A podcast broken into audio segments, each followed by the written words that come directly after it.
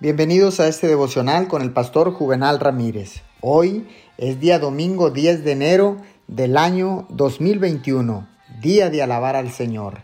La palabra dice en el libro de los Hebreos capítulo 5 versículo 7, en los días de su vida mortal, Jesús ofreció oraciones y súplicas con fuerte clamor y lágrimas al que podía salvarlo de la muerte, y fue escuchado por su reverente sumisión.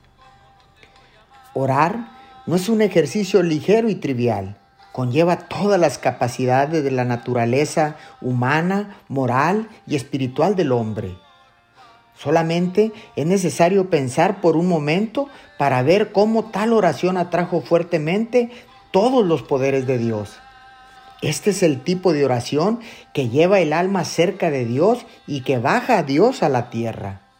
Aunque se les debe enseñar a los niños a orar cuanto antes, orar no es un juego de niños. La oración requiere toda la naturaleza humana del hombre. Requiere su cuerpo, su alma, espíritu y corazón. Oremos, amado Señor, amado Padre Celestial, gracias porque tu Hijo amado fue el ejemplo de lo que realmente significa orar. Gracias en el nombre de Jesús. Amén y amén.